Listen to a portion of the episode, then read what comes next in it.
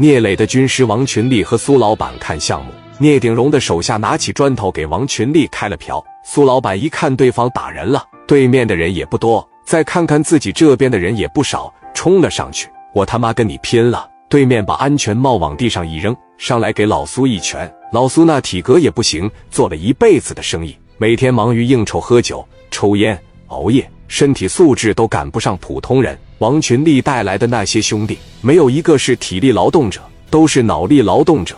十多个人让人家哐哐两下就全给干了。对面领头的让苏老板把合同拿出来，苏老板肯定不会同意啊，让保镖把包夹紧了。对方一看合同肯定在包里。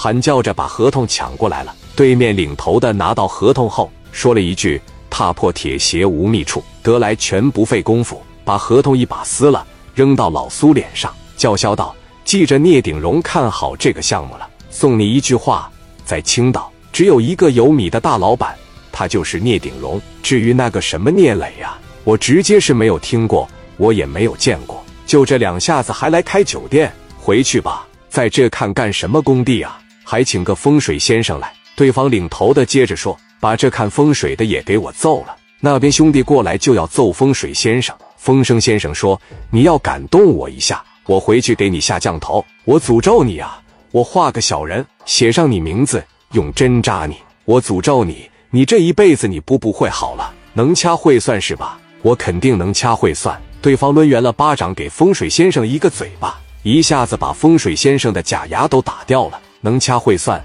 你算到现在挨揍了吗？把风水先生往地上一按，赏了一顿大板砖。打完以后，对面扬言回去告诉你们老板，差太多了。记得我那一句话，小胳膊拧不过大腿。走，咱们进去看房去。那一帮人进去看房了。王群力、苏老板等人回全豪实业了。一进全豪实业，一楼的二十来个兄弟一看，力哥，力哥，你这脸咋的了？力哥，你的脑袋咋地了？王群力都感觉到不好意思了。没事啊，哥在路上摔了一下。磊哥在吗？我上去找磊哥去。掩着脸进去了。来到聂磊办公室门口，王群力一敲门，聂磊一声进来。王群力、苏老板和风水先生进来了。苏老板叫了一声：“磊弟呀！”聂磊一抬头，吓了一跳：“你们几个咋的了？哎，你把手拿下来，别在这护着。”几个人把手拿开后，聂磊一看，让人给揍了。这么严重，谁打你们？王群力把事情经过还原了一遍，说对方老板叫聂鼎荣。聂磊打了一个电话了解了聂鼎荣，对方介绍说，聂鼎荣之前一直是在外地做投资，这两年青岛衙门把他喊回来回报家乡，回馈社会。这两年青岛有几个挺厉害、回报特别不错的项目，都是他开发的。他现在是青岛的世代。聂磊一听，我操，又是一个世代，世代把我兄弟打了也不行啊。有他电话吗？帮我问问。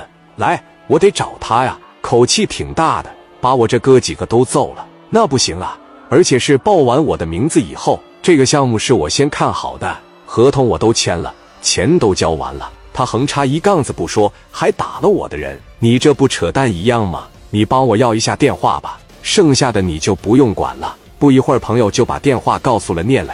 聂磊把电话给记下来后，拨打了过去。一个女人接了电话，聂磊说道：“哎，你好，你是聂鼎荣吗？我不是，我是聂总的秘书。你是秘书吗？对，怎么了？有什么事啊？项目方面的事，直接跟我汇报就行。”聂磊说道：“我给你汇报不着，告诉我你们公司在哪？请问有预约吗？你来我们公司是想见我们聂总吧？”聂磊不耐烦说道：“你别他妈一口一个聂总，一口一个聂总，你别跟我洋腔怪调的，别跟我端着。”没有用，我问你，聂鼎荣在没在公司里边？如果在，告诉他聂磊要找他，他手底下的人给我兄弟打了。秘书说道：“就这件事啊，还要见我们聂总？我不是吹牛啊，知府想见我们聂总，那都得排队。”聂磊说：“你敢不敢告诉我？”行了，我不问你啊，你就接着跟我梗脖子。老妹，你是他的秘书是吧？一会儿见面，我要不给你俩嘴巴，你记得呀？